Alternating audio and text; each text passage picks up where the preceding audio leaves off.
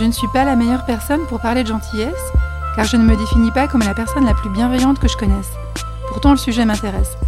Vécu encore aujourd'hui comme une faiblesse pour certains, brandi comme un étendard pour d'autres, la gentillesse, qui a vu ses recherches Google doubler en 5 ans, est bien plus complexe qu'on l'imagine. Et c'est ce qui la rend incroyablement captivante. J'aime en elle sa faculté de compréhension de l'autre, sa sensibilité.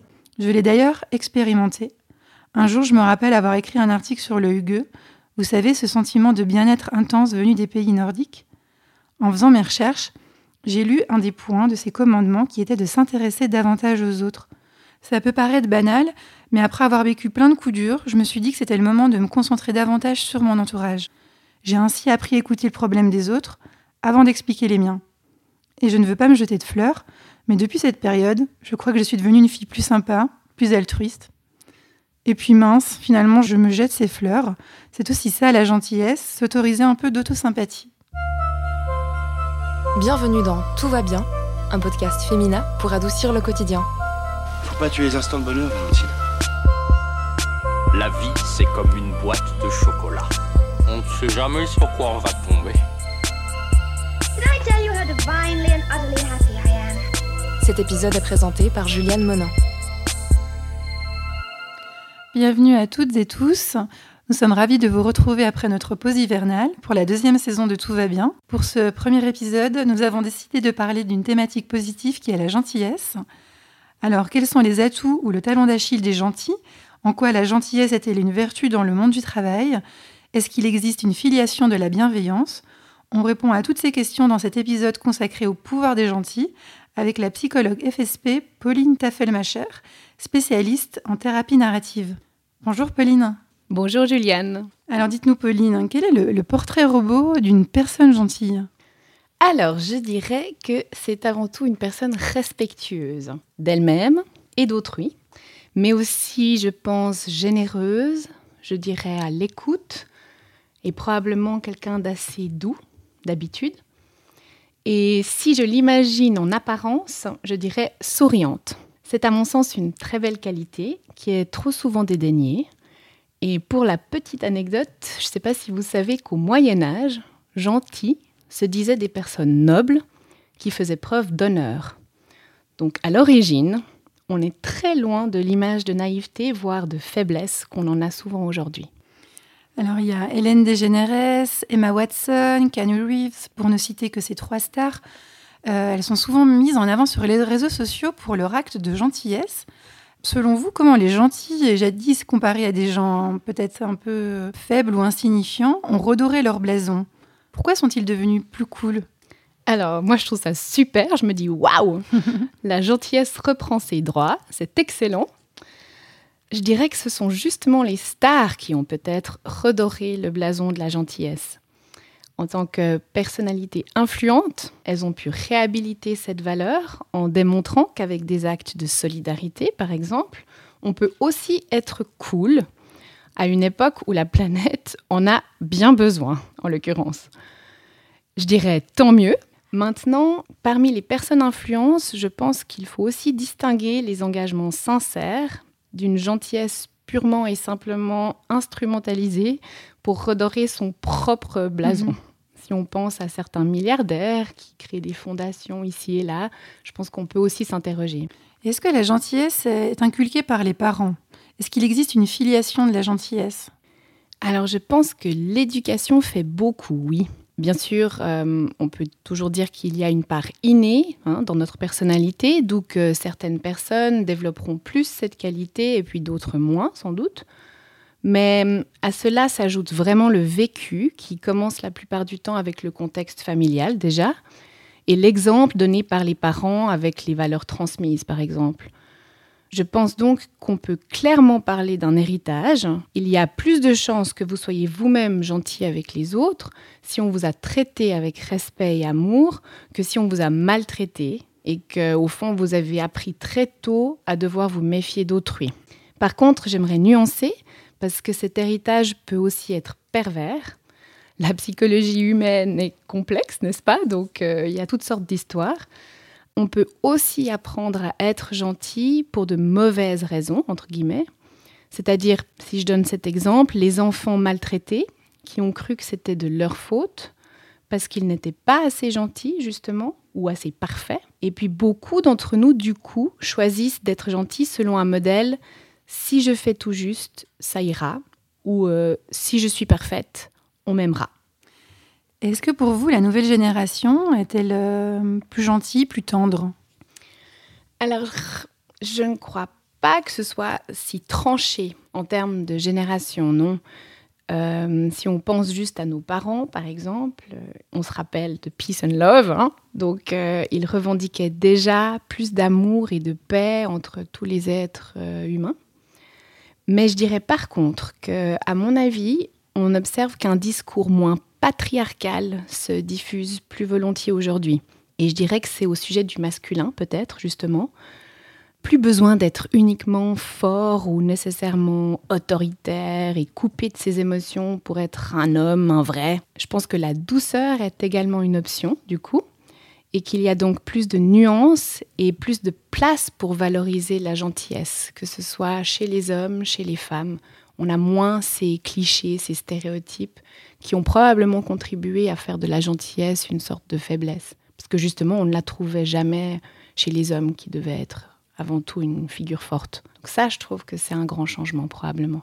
Un changement positif Oh oui, alors euh, je pense clairement qu'on peut parler de changement positif. Ce qui me vient comme ça à l'esprit, c'est les pères, la place que prennent les hommes dans leur rôle de père. Aujourd'hui, ben, on parle d'ailleurs du congé paternité hein, qui est en discussion. Donc, euh, c'est qu'on cherche aussi à donner plus de place dans la famille à des hommes qui sont en lien avec leurs enfants, qui vont avoir tellement de choses à leur rapporter en tant que masculins et qui peuvent, par le lien, non pas seulement euh, donner une image autoritaire euh, qui est justement coupée et, qui pourrait même faire peur parfois dans l'éducation, mais plutôt euh, de faire des tas de choses dans une famille qui est comme réunie, où au fond, on n'a pas ces grandes distinctions entre le rôle de l'un, le rôle de l'autre, mais plutôt quelque chose qui se mélange, quelque chose où chacun peut, dans l'échange, apporter ce qu'il a de meilleur à apporter en tant que personne. On est moins dans, des clichés où les schémas de société, au fond, mettent les gens dans des cadres. Il y a probablement plus de liberté pour que chacun soit vraiment la personne qu'il peut et qu'il souhaite être. Donc, euh, je trouve que c'est très beau. Et euh, est-ce qu'on peut rappeler les atouts des gentils, Pauline? Alors oui, clairement, je dirais que hum, le grand atout des gentils, c'est le relationnel. Euh, les personnes gentilles sont appréciées par leur entourage, elles savent être en lien, elles savent cultiver ce lien en profondeur, donc elles développent des relations mutuelles de qualité avec des amis, avec les collègues, avec la famille. Et puis, du coup, on peut aussi dire que cet art du relationnel va certainement les aider et leur ouvrir des portes la qualité des liens qu'elles tissent va souvent leur permettre de faire plus facilement leur chemin, par exemple, d'aller là où elles le souhaitent, car au fond, elles savent inspirer le soutien à ceux à qui elles ont affaire, de la confiance bien souvent, et donc elles vont s'en faire des alliés sur qui elles pourront compter le moment venu. Et à contrario, quelles difficultés peuvent-elles euh, rencontrer au quotidien du fait d'être peut-être trop gentilles? Bah, Je dirais au fond, être gentil, c'est s'exposer à ce que l'autre va en faire. Celui-ci peut malheureusement en abuser, en en demandant toujours plus, par exemple, en allant trop loin. On peut parler de la question des limites, savoir mettre des limites ou pas. L'autre peut aussi profiter de la gentillesse pour mieux manipuler la personne, par exemple, ou même l'évincer Hein, dans certains cas, on peut imaginer qu'il y a quand même des coups tordus qui sont faits. Mais ce qui est fondamental, je pense, à ce titre, c'est que la gentillesse ne doit surtout pas remplacer la confiance en soi. Les deux doivent se combiner pour justement prévenir les abus et pour que les relations soient saines. En effet, comme on l'a vu, hein, comme je le disais, sans confiance en soi, la gentillesse est souvent choisie et utilisée comme un moyen d'être aimé. Mendier de l'affection, si on veut. Alors dans ce cas, la dépendance à l'autre que cela engendre va sérieusement exposer la personne au risque d'abus, parce qu'elle n'aura pas envie de dire non, parce qu'elle mendie l'affection et qu'elle n'a pas assez confiance en elle pour dire non. Donc je pense qu'il faut vraiment cette combinaison des deux pour éviter que la gentillesse ne mette la personne en situation de vulnérabilité face à ce que l'autre pourrait en faire. C'est probablement ça la clé. Vous parliez précédemment d'une société un peu en souffrance, un peu chahutée. Euh, croyez-vous que la gentillesse peut-elle être une force collective? Et être gentil ne demande-t-il pas au fond d'être fort et courageux? Alors oui, je pense qu'être gentil, ça demande d'être fort et courageux. Je vais commencer par, par ce côté-là de la question, si ça va pour vous. Très bien. Euh, je dirais que si justement être gentil, c'est s'exposer à ce que l'autre va en faire, cela implique que le fait de choisir d'aborder le monde avec gentillesse plutôt que méfiance, voire même agressivité, c'est oser faire tomber ses propres défenses.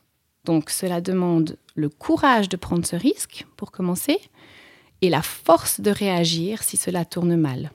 Donc j'en reviens à la confiance en soi, être assez sûr de soi pour oser la gentillesse et pour faire face à ce qui peut se présenter sans miser à tout prix sur une position défensive. Donc ça, ça demande certainement du courage et évidemment de la force, une, une sorte de force intérieure si on veut. Et puis alors si on y arrive, je pense que ça peut être une magnifique force collective, oui, de solidarité, de générosité, qui remettrait les gens en lien plutôt que retrancher chacun dans ses propres défenses. Et je pense que cette reconnexion générerait une énergie difficilement imaginable, en tout cas beaucoup plus puissante et épanouissante que nos énergies mises côte à côte mais individualisées, chacun pour soi. Car euh, là où chacun défend son propre précaré, si on veut, et se défend soi, en se coupant des autres, bien souvent pour se protéger, je pense, et c'est ce que j'observe quand même dans ma pratique, qu'on obtient juste beaucoup de solitude en réalité. Donc euh, l'énergie n'est pas dans cette solitude, clairement. L'énergie est vraiment dans le lien et c'est là aussi que se trouve la force. Donc une belle force collective pourrait naître de tout ça. Et si on parle un petit peu de boulot, en quoi la gentillesse est-elle une vertu dans le monde du travail?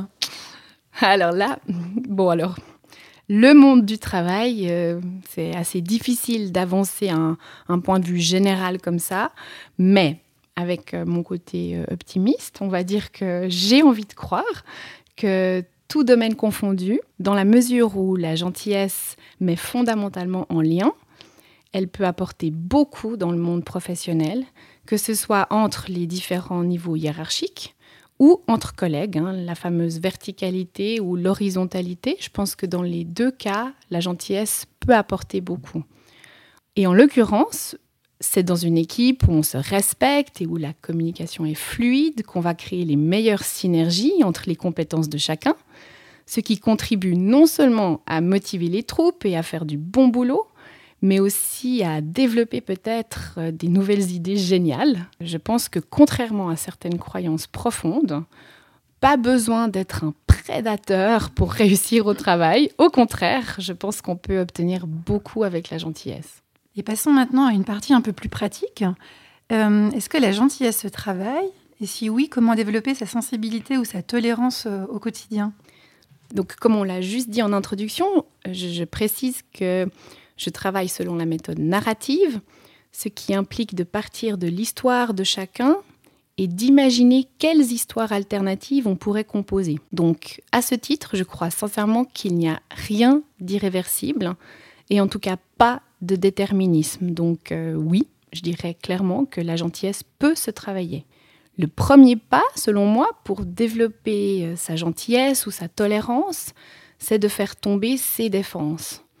Donc pour cela, il faut renforcer sa confiance en soi afin de ne plus avoir besoin de l'armure hein, qu'on mentionne souvent, qui vous protège mais qui vous rend plus dur aussi. Donc d'habitude, cela implique de travailler sur les blessures et de les cicatriser pour justement pouvoir se passer de cette armure dorénavant.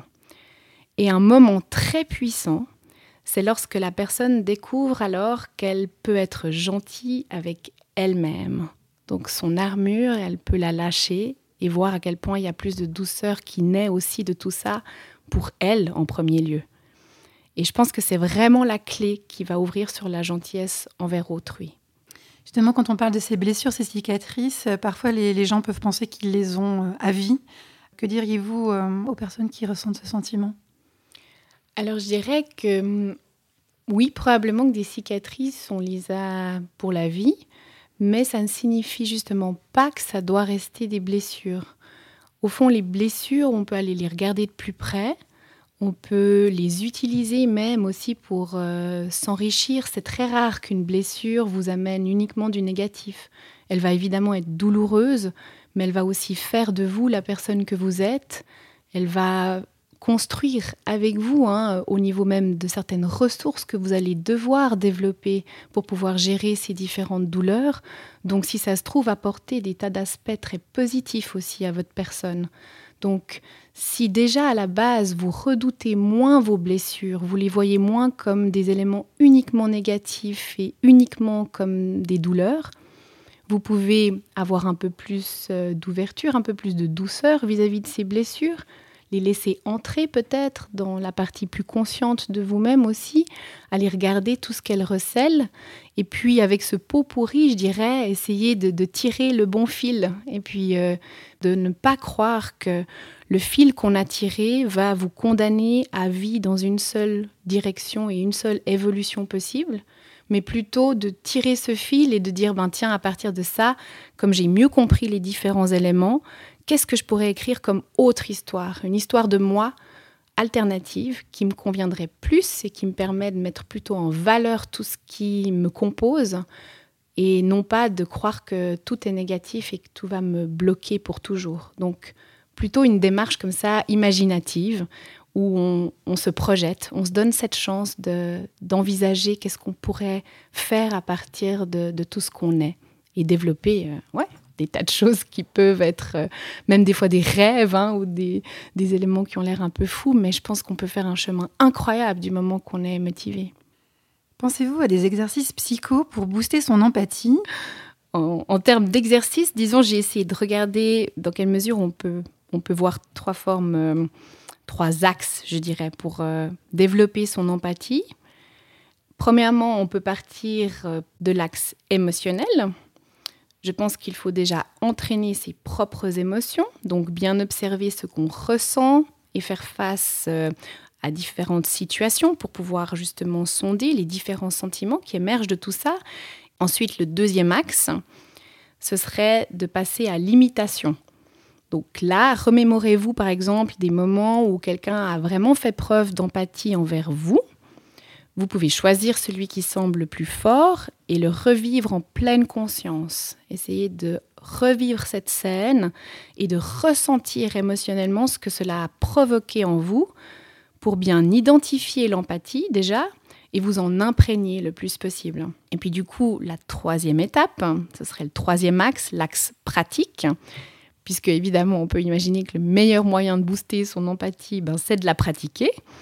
On peut commencer par des situations dont on est témoin, par exemple. Alors, observez autour de vous, essayez d'être témoin, si on veut, quand quelque chose se passe, euh, et d'imaginer comment vous vous sentiriez dans tel ou tel cas. Donc, l'idée, c'est de faire un effort conscient et de se mettre à la place de l'autre à chaque fois que l'occasion se présente.